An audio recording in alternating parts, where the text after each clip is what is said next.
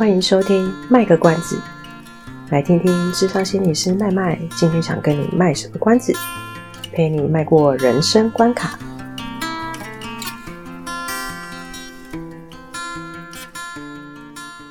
Hello，大家好，我是麦麦。Hello，大家好，我是阿猫，我又来晚了。我一开始就如此欢乐，但明明今天要讲一个很严肃的话 的主题。嗯。我们有收到回馈说，就是希望引言不要太多，我们就直接切主题吧。今天要讲的主题，我们要开门见山。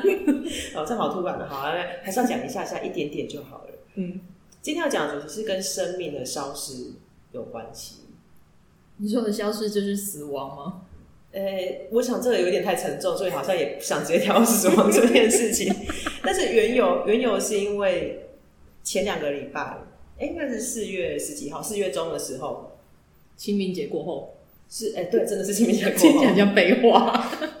四月中的时候，就是四月十号到二十号之间，硬要讲废话。等下我们听众会不会一直跑掉？好，就是四月中的时候呢，我刚好去听了一场邓惠文医师的演讲，然后他在打新书嘛，然后新书他就讲说，我想看你变老的样子。但因为我我我坦白讲，我只是单纯他的 fans，但是我我不是他的书迷，有差吗？有差。差 在哪里？差在他的 fans 跟书迷的差别。嗯，对，我一开始的时候就是就是听他上节目分析那些东西，我觉得哎、欸，我喜欢。但买了他的书之后，我发觉他写起来的感觉是不太一样的。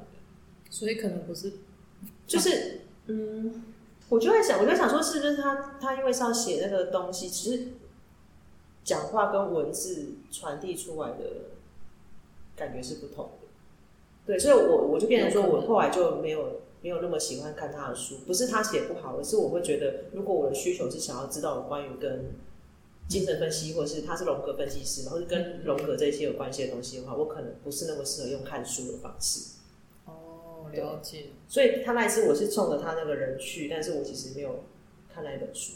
嗯嗯嗯。啊，总总之他在他那边就讲说，所以我一直因为他以前写的是亲密关系，嗯嗯，所以我就一直以为他那一本可能在讲亲密关系。殊不知，殊不知，我不知道是不是讲亲密关系，反正就是 接错。反正就是他那一天去，他就说，就就会有人介绍啊，他就写，他就讲说，其实他会写这本书有几个原因。他说，因为会发现说，他日常生活以前可能会被叫姐姐姐，就觉得啊自己老了，嗯哼，过了姐会被叫阿姨，就更觉得自己老了。哦，他是因为称谓觉得自己老了，对，他开始体会到这件事情，说，哎、欸，其实对于变老这件事情。人们会怎么想？嗯嗯。然后那一天晚上，因为我那天活动排很棒，我是完全刚好凑巧，也不是故意的。反正就是那天晚上，我就看了一台一个舞台剧，叫《暂时停止青春》。嗯、欸、啊，这个就比较剧透，因为我觉得他之后会再演。但是他就是讲一个，也是有一点，有一点类似一种乌托邦的感觉，就是如果人可以停在某一个年龄的话，有多好？就是一个理想吗？是小飞侠吗？没没有没有，他就是透过一种生物生呃生计的方式，嗯哼，然后让我们，你看我几岁到那个地方，我就是维持在这个年龄这样子。哇，对啊，他剧情一开始也是会也是会涉及，他其实是那一个题材里面讲到很多东西，有有家庭，有有爱情，嗯哼，然后也有就是刚刚讲的那个就是到青春老去这件事情，还有生命的这部分，嗯，对啊，然后我就觉得，哎，怎么一天之内会有重复两个？议题在那边是一样的，这么刚好？哎、欸，不是重复两个字，是这句话逻辑有问题。就是会怎么一天之内会有两件事情是重复的议题？嗯，然后就觉得很巧，就是好像就就会让我去思考说，对啊，人好像都一直蛮害怕变老这件事情，或者说生命消失的这件事。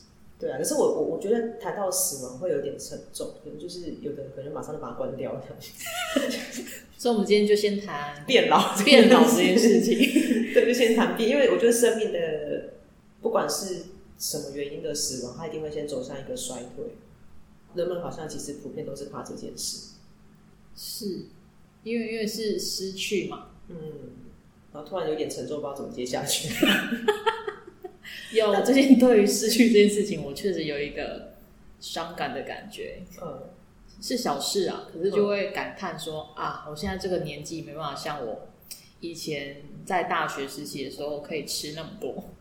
哦，这个我很早就有感受了，力不从心哎。我以前大学的时候有带社团，然后是社团干部，嗯、所以有时候就会就是带学弟妹去吃东西，当然没有办法请他们啊。啊学生时期就最爱吃吃到饱，没错，可以免费加饭加面加汤。对，就是反正就是那个金额之内，就是可以把那些店吃垮，没关系。然后超大猪排，嗯、超大什么冻的，对对对对对。然后那时候我还可以吃赢学弟哦。哇哦！就是大家听得出来我是生理女性吗？我怕有人听不出来。我吃赢学弟，学弟都还傻眼呢。哇！就他们说哇塞，说这几个学姐是怎样？的？学弟有没有被歧视啊？身为男性，就是就是就是他们可能有点意外，说学学姐竟然会吃吃的比他们还多这样。可是我不知道什么时候就开始觉得吃到饱这件事情已经能力上是无法负担的。但是你会想要吗？我我其实还蛮理智的，哦，就是家人是拿来出卖的。我姐她常常都会说，她常常都会说，为什么你都有办法克制？他就是他说他就是心里面就是一直会有一种觉得不行，我今天花了八百块，我就得把它吃到划算。哦哦哦，然后我就会说，人家是来吃吃自助餐，这样吃到饱，没有叫你吃到吐。你 就是吃饱了就好了，有满足，你看到喜欢吃东西你就吃完就好了。但我有时候也是有点有点没克制啊，毕竟吃到饱的选项真的很多，然后、啊、钱都花了，一定要回本啊！哎、欸，我倒不是这样想，我就想说看到很多平常没有吃到的东西，我就想到说很多东西我其实都蛮喜欢吃，但是没有机会，但偏偏我的食量变小了。我认识你的时候，你食量真的蛮小的，又吃的好慢哦、喔。你已经认到认识到衰退的我，是正在走下坡的我。对啊，然后我去请我去吃喜酒的时候，我也很困扰。为什么？因为喜酒不是它通常一道一一一整套下来就是大概十道菜嘛。是啊，对啊，然后我就大概吃到第三道我就饱了。那请问我后面要干嘛？嗯、就把我的红包去外面看，他说哦，新娘结婚好棒棒这样子。尤其我最喜欢喝的东西，我最喜欢喝鸡汤，然后他们通常都会放在最后面。是啊，是啊，中间还要穿插米糕，包死你。对，然后我就我就是想说，不搞就是要要喝汤，因为我超我真的很爱喝汤，我就要拖着我很饱肚子，硬要喝两碗汤进去，就是跟身体一直在对抗，我就是不服不服输不服老，就是生生理机能的衰退。我觉得很多人变老，当然那天邓惠医生他有讲一个，是他觉得他他当然会觉得说人变老。人长大这件事情，光是长大这件事情，就会变成我们就丧失掉一些权利，像是耍任性吗？哎、欸，你真的好了解他哦！你是他的 fans 吗？没 没有，他就是这样讲，他就说他还哦，他好可爱，他当场还示范给我们看，我真的没看过他那么活泼的一面。你喜欢是不是？就没有，就有点有点有趣。他以前上节目在分析事情都很很震惊，对，所以我就会觉得看到他那么逗趣的一面，我觉得蛮妙的。他就他就说，比如说我们人人长大了，嗯，水打扮不能就是哭啊，会在那边就是装说啊怎么办？水打翻了怎么办？他真的这样讲，他真的用刚刚那个样子，就是你就知道，他就说你看，他就说你看我这样子就会知道那个大家就觉得很不舒服，这就是很绿茶婊。你三四十岁是不能自己弄一弄嘛？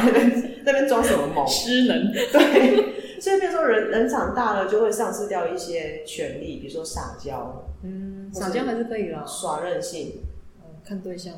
对，就是有些东西，变成说人家会觉得说，你到这个年纪了，就是该可以学着自己负责或独立嘛。是，所以有时候人的年纪长大，其实其实也象征着一种责任变得越来越多。他有觉得有一部分是因为这样子。那我我是觉得人对于失去能力这件事情是害怕的。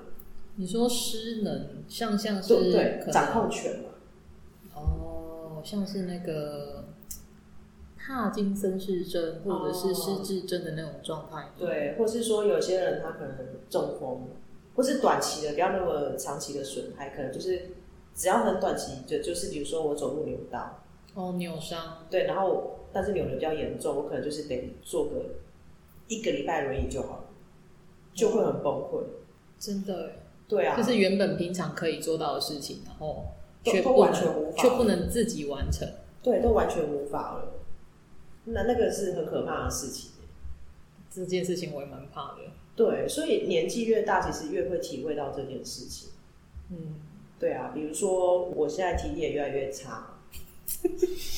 大家不要笑了，我们现在没有坐轮椅。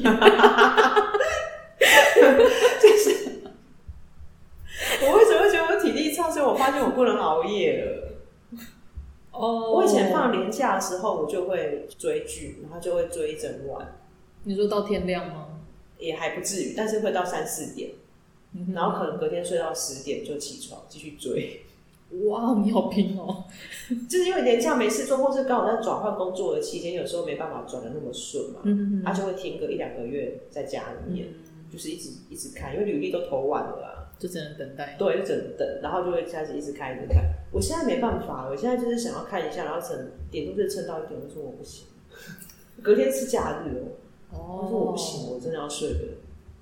真的是。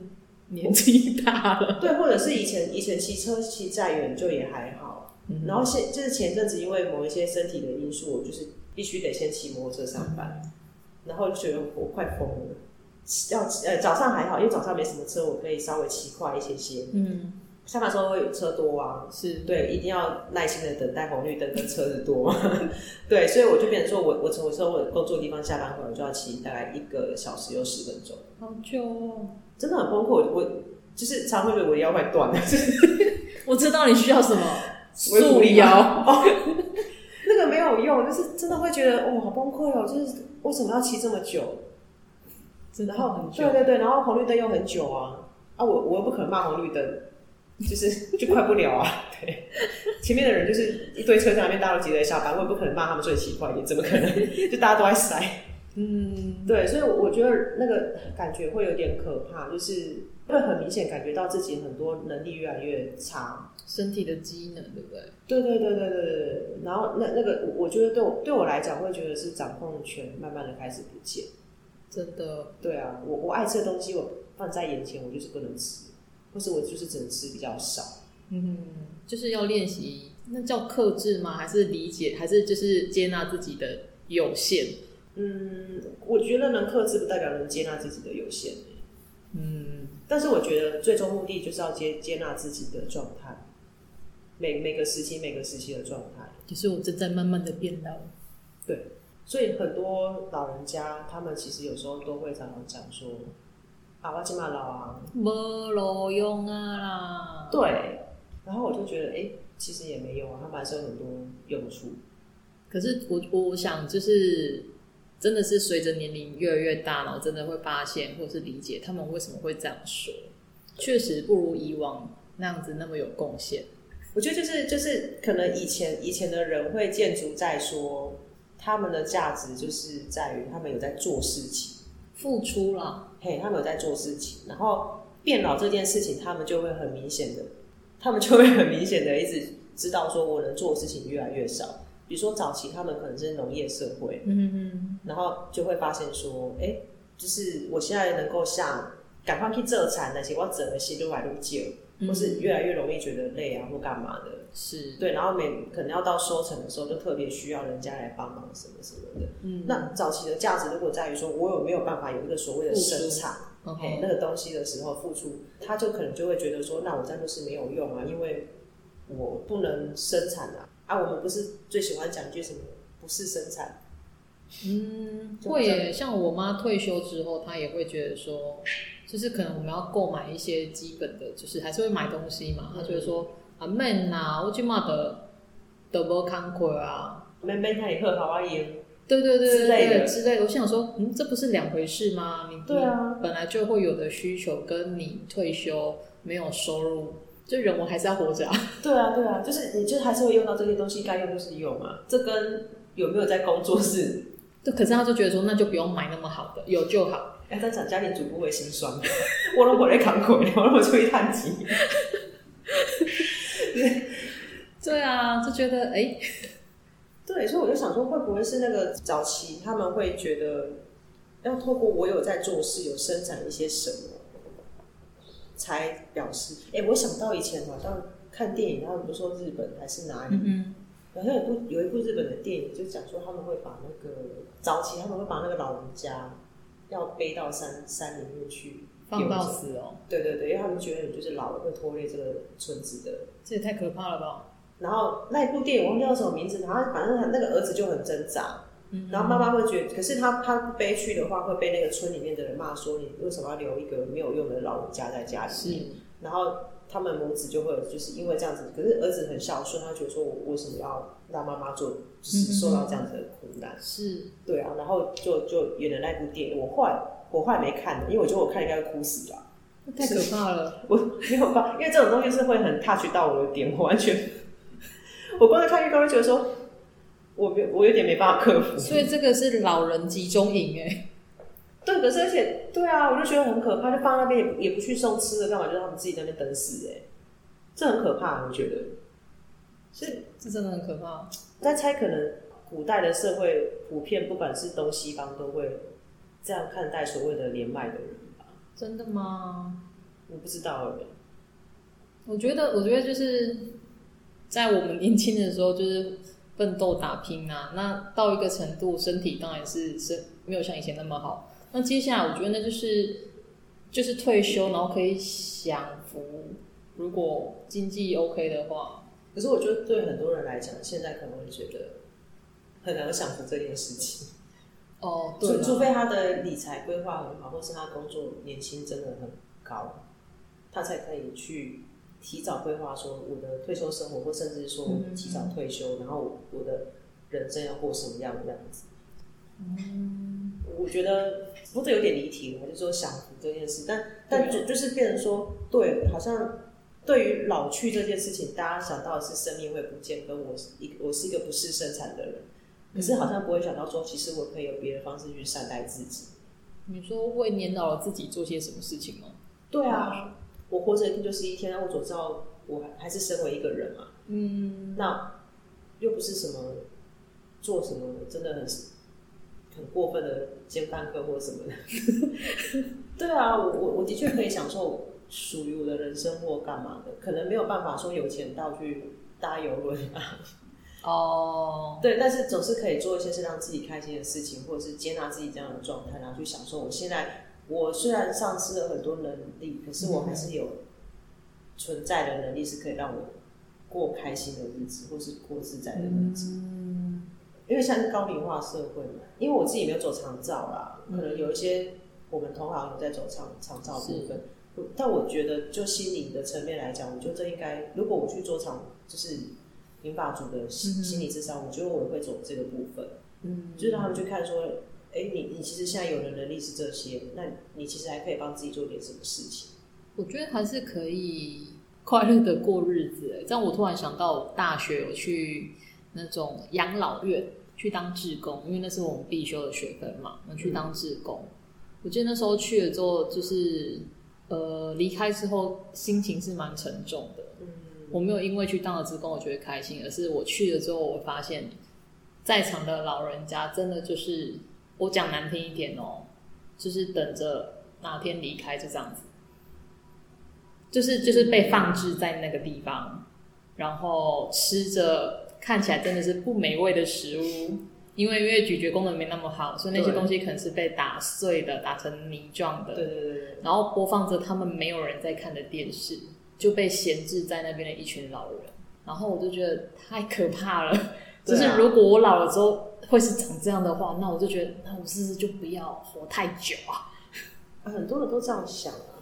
我我现在因为我我的我的学生都那种就是国高中生啊。嗯然后他们都会跟我说，他们觉得，他们就觉得就是二十岁以后就算老了。我心想说，那你现在觉得我是骨灰吗？就是你在跟骨灰讲话吗？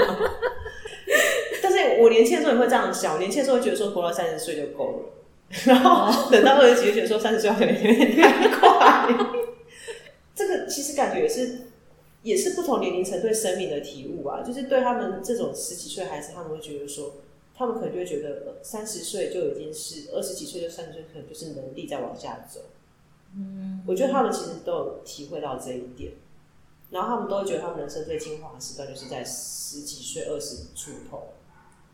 所以过二十，我觉得难也难怪他们会觉得说，那就是等于是一个人的下坡，心理上的衰老，而不是年龄上的衰老。还是他们觉得就是现实层面要遇到那些是比较。对我来说比较困难的，哎、欸，我觉得这个可以另外讲一个议题耶。什么？就是存在主义。这是一个我很喜欢的学派，但是我不知道怎么用的学派。存在主义哦，对啊，我快忘光了。就是孤独嘛。哦，你说啊自由嘛？哦、对啊，人人很多的所谓的困难，跟觉得他在哦，英文很喜欢用 suffer，就是我觉得翻译起来就很文绉绉。就以前嘛，所以就说，你觉得人受苦的原因是什么？什么？在我看是在念佛教的那个。哦，对，suffer 是受苦。对，我很难用那个意，这英文的意思，我很难把它用中文翻译出来那个意思。我觉得用受苦有点太夸张了。这就是会经历到的。对啊，就是说，就会叫我们用不同的学派去解释说，为什么人他会觉得他的活得不开心或者是痛苦的来源是什么？嗯、但存在主义就会觉得说，因为他就是害怕面对孤独跟自由。害怕面对孤独，我可以理解；害怕自由，因为自由是需要负责任的。哦，我最近，我就不知道为什么一直常听到一句话，什么？就是比如说，你你的你有多自律就有多自由，嗯，或或者是呃，自由就是不自由。好，这可是它其实很有道理，嗯，就像我们的法律之下，其实我们在遵守那个法律的框架里面，嗯嗯，我们就是自由的。你说在有遵守的情况之下，对啊。所以没有遵守，就是你会去坐牢。对啊，哦，我看起来他很自由嘛，我去打人嘛，是我去怎样怎样去杀人了啊？但是我就是结局就是我被抓去关。啊，我们的自由的前提其实是要限制某些自由。对，所以有些人他会痛苦，是因为他没有办法面对说，我今天为了要自由，我必须要承担一个相对的责任。嗯哼哼，所以他就会在那一直很挣扎。哦，就这我就可以再另外讲，对，但是就是衰老的这件事情，古代就 硬要把话题拉回来，对啊，然后那那一个舞台剧，它它的节目册，它就会整理一些，其实古今中外都会有，就是长生不老这件事情。哦，你说追求丹药那个？对，炼金术啊，干嘛？哦，对不对？它是或是像国内外都有，对不对？对啊，看那个暮暮光之城，哦，那个很红的电影，我记得。他们也是长生不老啊，可是他们是吸血鬼啊。嗯，我我突然我突然认出，是我突然想到那个布莱德比特他早期演过更早的那个吸血鬼，那部叫什么？那部片我很喜欢。对，然后我记得他好像有，我记得我我忘记是那一部哎、欸，他就有讲到说，好像有一个人要他要咬一个人，他就说，可是咬了之后，你要面对你身边的人会一直死去哦、喔。是是那一部嘛？对不对？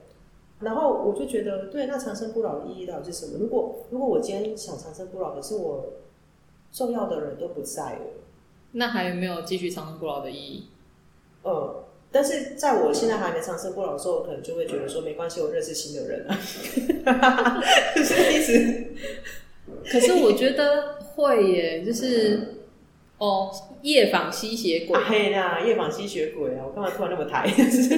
啊，就是夜访吸血鬼啊，对。嗯，然后对啊，那如果身边的人都不在了，然后如果我我还要想办法去适应新的世代，但是在那个时候可能不会想到说以后的时代会变成这个样子。是长生不老，我不会想要长生不老。你可以咬一个你喜欢的人啊，就跟你一起长生不老啊，是恐怖情人吧？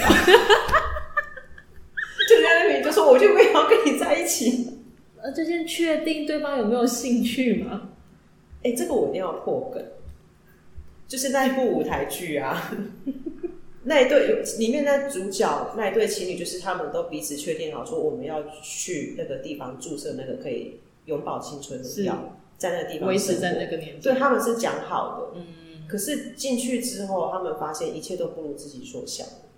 原本认为，对，原本会认为说，我在里面就可以保持这个年龄，然后因为他们是姐弟恋嘛，不用在乎外面的眼光。可是进去之后就发生说长生不老那个很可怕，就是外面世界一直在变，嗯，然后我一直停在这个时候。当然，它有跟它剧情设计有关系，因为它把它设计成它是一个封闭的一个社区，它等于是跟外界全部断了联系，隔绝这样子。对，然后会很怪，就看到里面的你住在社区里面的人都是保持同一个年龄，嗯，可是来看他的家属是一年一年变老。哦，还开放家属去探亲哦。对。所以那个感觉很诡异，就是我一直停在一个不管几岁，但是来看我的人就是从跑跑跳跳变成一个经，就是嗯嗯嗯驼背的一个老人家。